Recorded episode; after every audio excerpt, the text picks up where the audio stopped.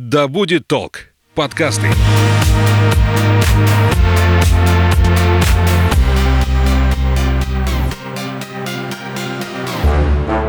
Всем привет, меня зовут Светлана Подберезня, и это подкаст «Ой, страшно». Здесь мы обсуждаем страхи и фобии, которые одолевают человечество в 21 веке. Все истории подлинные, а героем подкаста может оказаться ваш коллега, сосед и даже вы сами. Сегодня поговорим о боязни змей. Эта фобия стоит на третьем месте после страха высоты и страха публичных выступлений. И если одним поход в цирк или зоопарк доставляет истинное удовольствие, то другие обходят их стороной, лишь бы не встречаться взглядом с удавом или коброй. Они же скользкие, холодные, гипнотизируют одним только взглядом, ну и вообще не очень приятные. Все это можно понять, если когда-то вас напугала или укусила змея. Но на чем основан панический страх, если человек никогда не встречался с рептилиями в реальности? И значит ли это, что герпетофобия может передаваться от родителей к детям? Будем разбираться. У нас в гостях врач-психотерапевт Дмитрий Четверяков и цирковой фотограф и человек, который в буквальном смысле пригрел на груди двух питонов, не считая их многочисленного потомства, Сергей Барсуков. Здравствуйте. Добрый день. Добрый день. Для начала давайте разберемся, так ли страшен зверь, как его малюют. Сергей, вы дружбу с рептилиями водите очень давно, и как никто другой знаете все их положительные и отрицательные черты. Что скажете?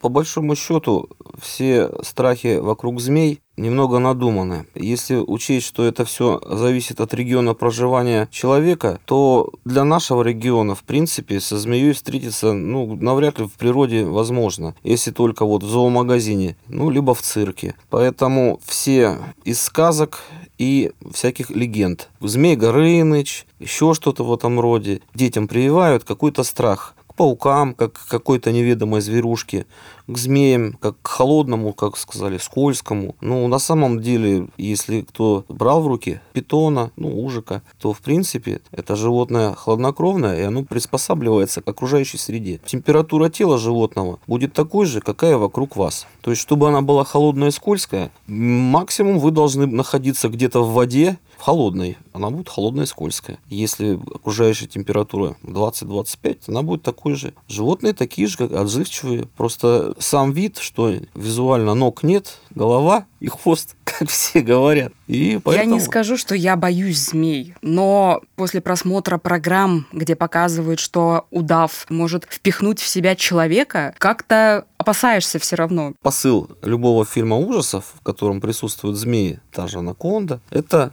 смерть какого-то персонажа. В результате кто виноват? Ну, тот же змей. То есть, соответственно, из этого идет, что змея это как бы враг подкорке мозга остается, откладывается. Ну, кто встречался с ними, ну, где-нибудь поехал, допустим, в ближайший Казахстан.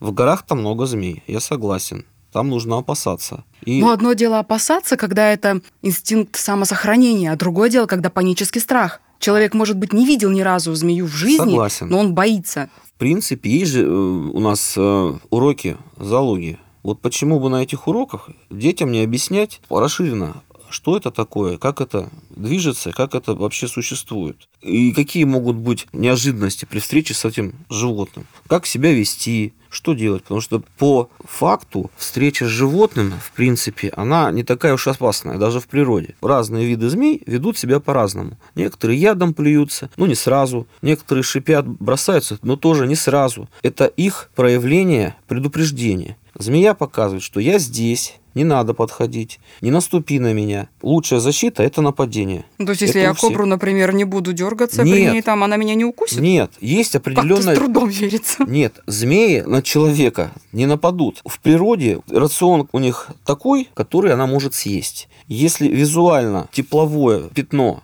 ну, змеи видят как в инфракрасном свете, это уже известно всем. Тепловое пятно больше того объема, который она может поглотить, ей смысла нет. Не душить, не набрасываться. То есть каждая змея, она же охотится по-разному.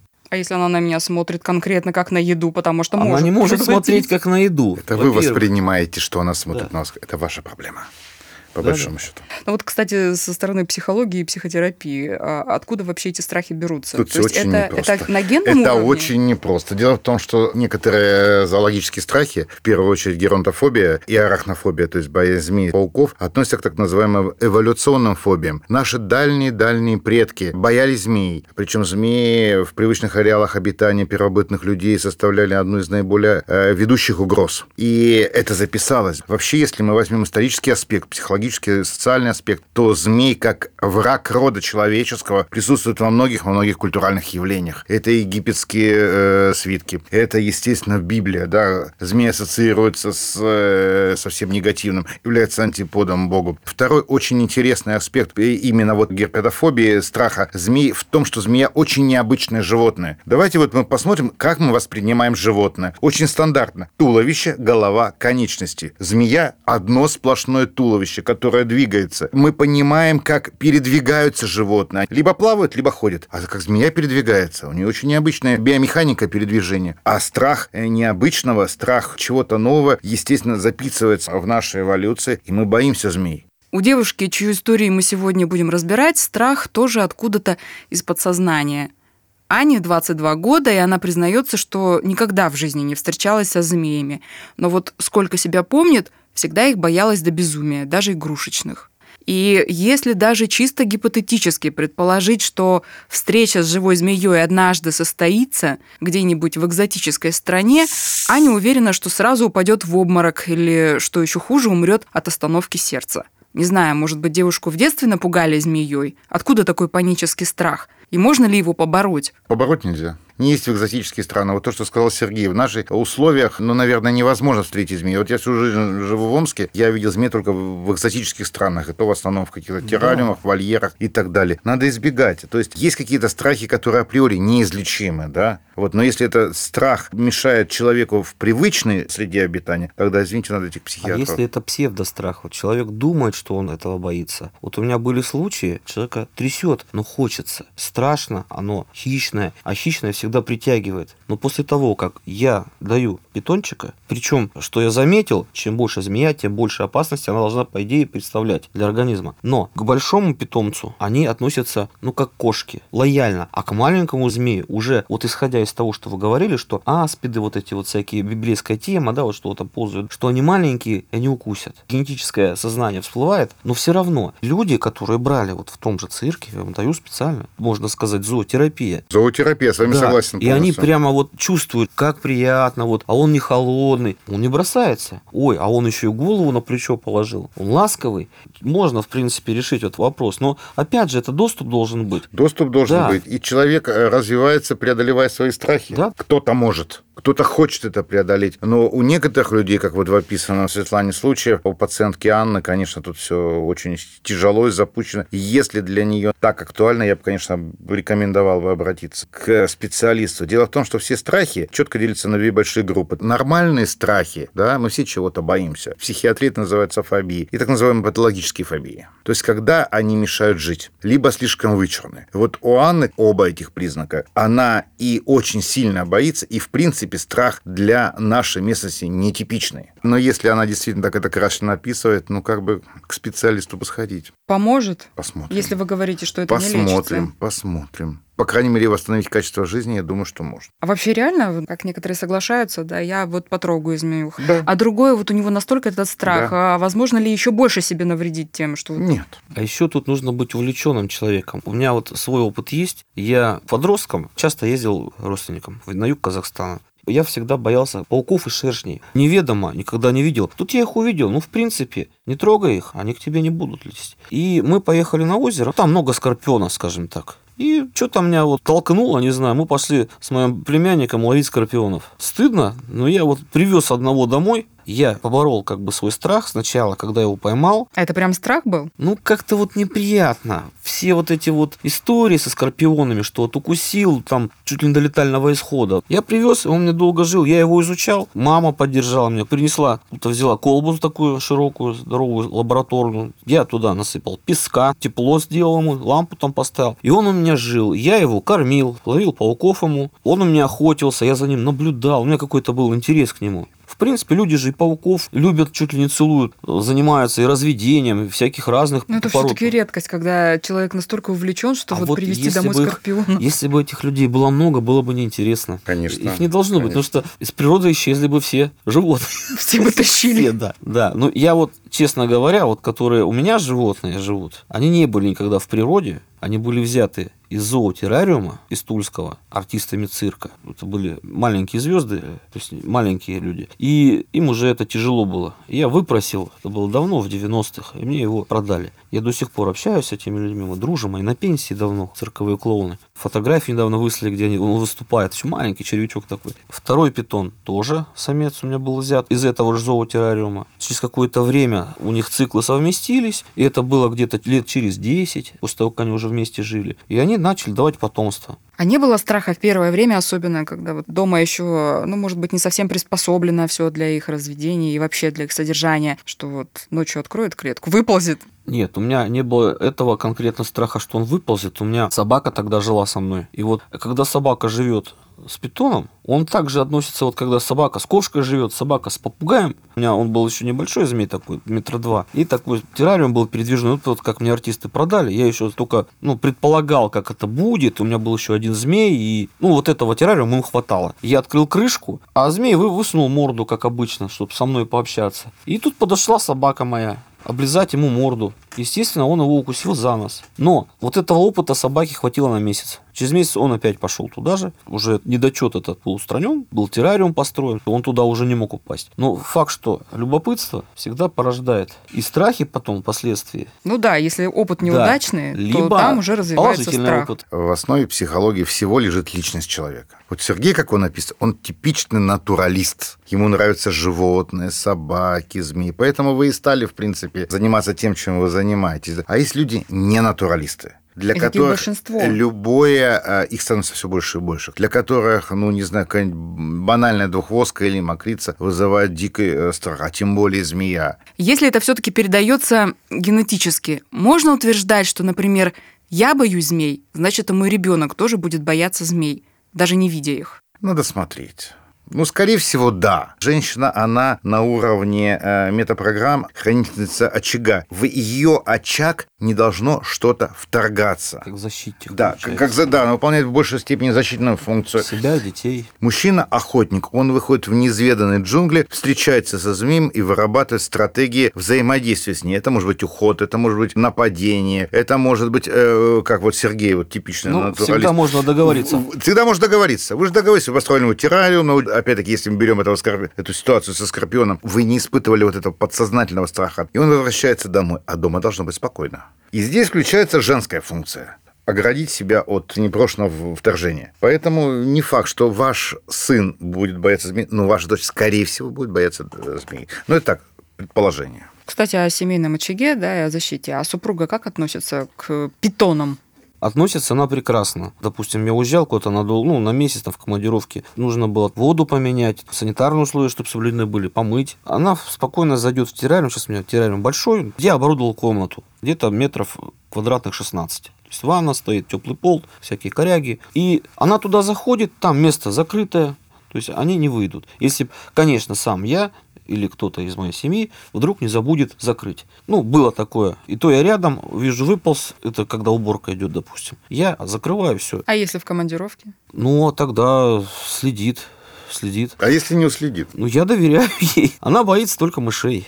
Ну, а купать так же? Купать они это же сами не то, что купаются. вот подошел, чашечку поставил и Нет. быстренько закрыл дверь. Они, Если уход, надо Дело у них том, там что- террариум помыть. Во-первых, все эти змеи, которые у меня живут, они родились у меня. Начнем с того же. Это их дом. То есть э, змеи у меня, в общем-то, родились почти в год с сыном. Они ровесники ребенка, ну, детеныши. И с детства ребенок со змеями, маленький я ему давал. Все его приучал, вот как в сказках Маугли тот же, да? Мгм. Ну, своеобразная атмосфера природы у нас создана, как бы небольшие джунгли. Я должен привить к нему чувство обязанности, чтобы он заботился. В случае где-то моего отсутствия его не удивило, не разочаровало и в какой-то шок не привело наличие вот этих животных. То есть он должен знать, что питоны – это как кошки, которые, как собаки, которые у нас присутствуют все в доме. То есть он не должен, в общем-то, различать. Ну, в подсознании все-таки чуть-чуть иногда опасается. Есть определенная питониха у меня, которая, ну, она шипит. Она никогда не кусалась, не бросалась. Но в детстве она на него шипела, когда маленькая была. Альбиносы, они, в общем, все немножко неадекватные по природе, вот сколько не видел. По отношению к детям или вообще? Вообще. Он просто шипит. Не то, что шипит укусить, он просто шипит, ну, может, выдохнул в этот момент, прошипел, что-то такое было. Единственное, его опасается. Всех остальных он заходит, я приучал, чтобы он зашел, убрался, я рядом, все может зайти. Больше опыта будет. Он, конечно, возьмет на себя это все и будет тоже помогать. А когда он первый раз познакомился со змеей, вот так, чтобы потрогать? Ну, года в два, может быть. У него была игрушка из мультика про обезьяну и 38 попугаев. Мгм. Вот Удав. такой удав. Да, вот он из этого мультика с такими глазами гипнотическими. Когда он был совсем маленький, я в кроватку ему дал этого удава. Первое, что он сделал, начал душить. Это была экспериментальная модель. Может, все-таки генно, линейно передалось? Во-вторых, поэтому и жена-то не боится змей. Потому что она, в принципе, ассоциирует змей с ребенком. Они примерно в одно и то же время родились. Ну, Чисто психоаналитический аспект. Ну, она же познакомилась со змеей-то, когда ребенка еще не было. Она, мы с ней Они познакомились. вместе родили, У это неё были- развивались. много собак, а у меня много змей. Ну, два. У меня игуаны были и змеи. Для нее это были такие же животные. Мы, значит, познакомились, у нас это все стало вместе. Соответственно, я собак тоже любил, у меня жила собака. У нее змей не было, но... Пришлось. Да, ну она отнеслась к этому вполне нормально. Кто любит животных, неважно, я думаю, как Да, это животное да, да, да. Кто выглядит. любит животных, Да. то, в Тут- принципе, не важно. Для начала нужно, конечно, привыкнуть. Сидишь ты, да, вот я люблю кошек, а тебе хорошо, значит, ты любишь животных. На тебе вот черную вдову. Ну ты посидишь сразу. Внезапно шок. Если будешь постепенно привыкать. Сначала ты посмотрел на нее, потом погладила. Ну, наблюдение. Ну, не знаю. Изучила. Да. Как выстраивать отношения с каждым... Согласитесь, даже с каждой собакой надо индивидуально устраивать Конечно. отношения. У каждого животного есть свои какие-то определенные повадки, а тем более со змеями. Ну, вообще, конечно, интересно. Ну, интересно, змеи, очень мне кажется, интересно. вообще непредсказуемые такие существа. А и- ваш страх блокирует все. Если мы сегодня говорим о верно. страхах, вы включаете абсолютно недифференцированный страх. У них А вот у Сергея знает, что у каждой понять, змеи есть свой характер, хотят. свои особенности, свои особенности поведения с этой змеей. А у вас включается эволюционный страх. Кажется, все змеи одинаковые, все змеи страшные, все змеи несут угрозу. Сразу вспоминается фильм «Убить Билла 2», да, там, где, помните этот фильм, да, где там это, Мамба. Опять-таки, один из примеров культурального влияния страха змеи, о котором мы сегодня говорим, на культуру, да. То есть там они же все змеи. Мамба, там кто-то еще, я уж не помню, давно смотрел этот фильм. В основном это черная мамба везде присутствовала, мамба, что там человек увидел, он сразу бросилось все. Как-то других животных, мне кажется, проще просчитать поведение, как он к тебе относится. То ли он там в Я боевую стойку скажу, что встал, вот то ли- а змея животными лучше не просчитывать, потому что ты вообще с мамбой нигде не встретишься здесь, если ты в Южную А Америку не поедешь. Навряд ли. С питоном это Индонезия, Индокитай, вот это вот там оно.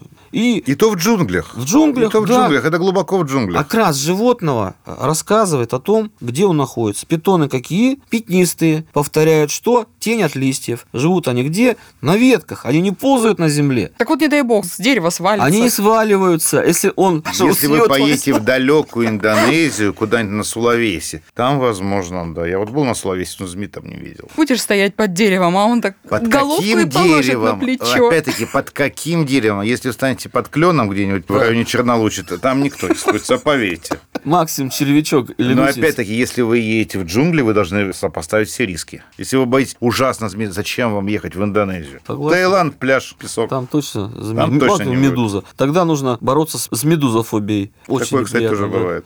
Кто плавал теплым вечером в Черном море после пяти часов, тот прекрасно понимает, метра три они к прибрежью идут, на теплую воду, греются медузы. Нескончаемым потоком они под, тобой вот так вот. Ты плывешь, медузы одни. Ну, это хорошо, если они не Если жалят. они жалят. Вот самое такое это у нас. Скользкие такие вот. Вот как раз скользкие.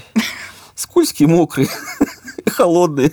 Они греться туда идут. Не того Не боимся. того боимся. Нет, не того. Не того боимся, Не того. не того боимся. Нужно бояться конкретно в том месте, куда ты едешь. В Африку едешь, бойся скалистых питонов. Они живут в земле, норы роют. В джунгли едешь, в Азию, могут они на дереве сидеть. Но то, если ты не кролик или не какой-нибудь тапир, можешь не беспокоиться, не заинтересуешься. Здесь вопрос подготовки. Я когда Да. был в Эквадоре, э, в джунглях там поехали, с местными как бы пообщались там на ужасном английском. Я говорю, а где змеи, крокодилы? Они говорят, вы не увидите ни змеи, не крокодил, только если мы вам покажем. Бойтесь вот такая вот маленькая-маленького паучка, вот там действительно тяжелые могут быть укусы, и никогда там не ходите босиком. Мухи там всякие. Мухи, да, да, да, да, да, да, да. Так же, как и во Вьетнаме. Да, да. Не змеи там поражают кожу и человека. Кровососущие. Все вот от них там болезни-то идут. Ни один вьетнамец не был съеден змеей, но много были поражены всякими мухами и жуками, которые откладывают в плоть. После таких разговоров, я думаю, что страх может Кажд- появиться. Каждый делает свой выбор. Понимаете, опять-таки, возвращаемся к вопросу личности. Сергею интересно, он едет в экзотические страны, да. Вам не интересно. Ну а есть, кстати, интерес путешествовать именно туда, где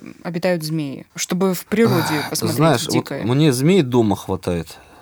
Вот честно тебе скажу, змей, черепах и всяких прочих. Я не особо бы поехал, ну, может быть, если бы я в природе, конечно, я приехал, вот джунгли, вот змея, ну, здравствуй, змея. Я знаю, что с ней делать, на какое расстояние держаться, я знаю, как она себя ведет, и если она на тебя зашипела, лучше отойди, она тебе сразу говорит, иди отсюда, все, ты не в моем вкусе. Я тут вот отдыхаю, ты мешаешь, тут солнце загораживаешь. Любая змея, даже в Азии, вот был гадюки всякие, гремучие змеи, они трещат, вот это все предупреждает. Кобра расправляет капюшон для чего? Казаться больше, для чего? Отпугнуть. То есть у нее больше голова, отпугнуть другого зверя, чтобы он ее не съел. Они как хищники, они также и добыча. Обезьяны едят змей. В Азии это вообще в порядке вещей. Змеи едят обезьян, обезьяны едят змей. Цепь пищевая. В любой стране, где водятся вот эти, на природном уровне таком, животные, они между собой Они друг друга эти цепочки. кушают. Да, и они знают, что если ты зазевался или детеныш оставил, его съедят. Змей, почему их много рождается? Вот в одной кладке вот у меня было, допустим, от 40 яиц. Из 40 яиц, ну, в домашних условиях, там, допустим, 20 вылупилось. Ну, идут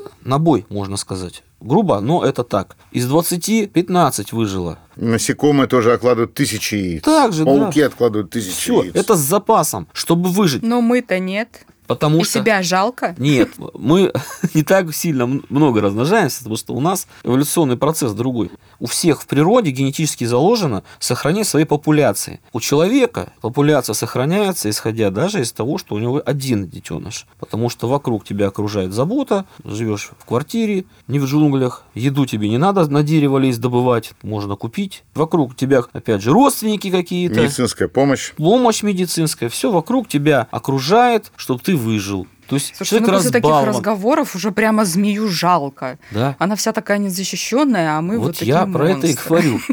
Вот жалко, жалость, страх – это характерно для человека. Если брать на уровне биологических инстинктов, там нет ни жалости, ни страха. Есть холодная эволюция. Не хочется чувствовать себя кроликом под взглядом удава или питона. Ну, им же тоже не хочется. Я не знаю, вот были в Таиланде там змеиный шоу, где они потом едят. Да, люди, кстати, относятся к этим животным гораздо хуже. Они их едят. Самое плохое животное – это человек. Змея все-таки есть, когда она голодна как и любое другое животное. А люди часто убивают змей ради развлечения. Вот я когда был в Таиланде, видел это змеиное шоу, когда стали их резать и там предлагать сердца, я, стал, я просто ушел. Люди это делают из развлечения. Да-да. Жирные, довольные люди. Совершенно право, так же, как охота. Так же, как охота. Сколько у меня оставалось животных, вот у меня же кролики тоже живут. Это не из-за того, что, в принципе, я прям любитель большой кроликов. В среде обитания, где вот у меня, их, в принципе, не должно быть, потому что любой запах кроликов начинает раздражать животных моих и создавать атмосферу охоты. Часто бывает, что зайдешь, может наброситься, ну, в плане, что я только что кролика потрогал, положил, покормил, что-то забыл руки помыть, зашел, тут на меня змея уже летит. Ну, бывает такое. Очень редко. Моя ошибка, я подошел, не подготовлен, я знаю, я слышу, я убираю.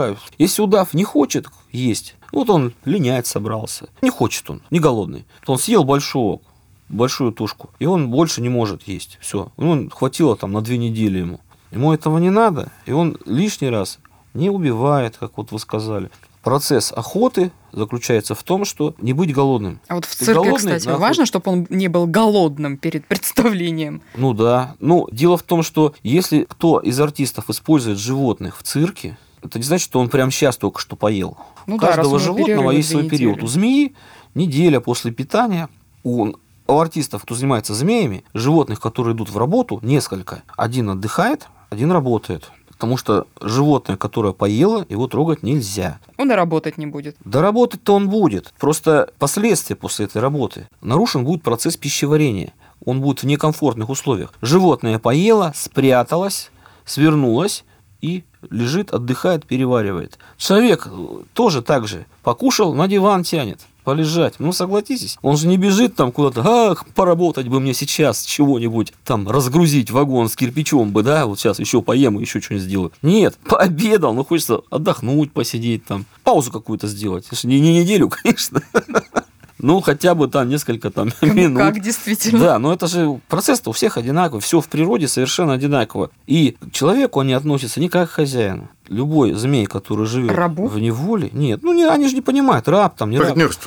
Кошка, что относится к вам как Ты- хозяйка? Да, ты для них жизненная Змея тоже необходимость. Он партнерство. знает с детства, он тебя в своем роде любит, он тебя узнает. То есть вот я, если своего змея дам тебе, допустим, пару минут он на плечах полежит и начнет искать меня. Потому что у меня комфортно, выгодно и спокойно. Он меня знает, а для него ты чужой человек. Он тебя не тронет, дал должное как бы в качестве уважения и чтобы не обидеть, чуть-чуть посидит на тебе, так, Внимание полежит. уделил и да, да, бежать. Да, все. И потом он идет ко мне. Для них степень защиты в тебе. Просто надо себя не настраивать, что вот это плохо, а это хорошо. Если тебе это некомфортно, уйди в другое место. Если тебе комфортно здесь, живи с этим. Будет прекрасно. И не надо ничего бояться. Напомню, страх змей, эволюционный и навязанный фильмами и передачами, мы обсуждали с врачом-психотерапевтом Дмитрием Четвериковым и цирковым фотографом и любителем экзотических животных Сергеем Барсуковым. Спасибо вам большое. И вам спасибо за приглашение.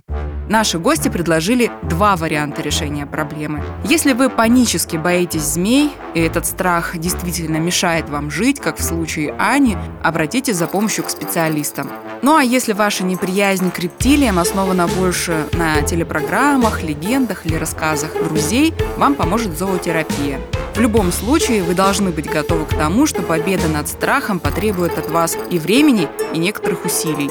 Зато какое чувство гордости и внутренней свободы вы испытаете, когда это произойдет. Удачи! Услышимся в следующих выпусках. Пока! Thank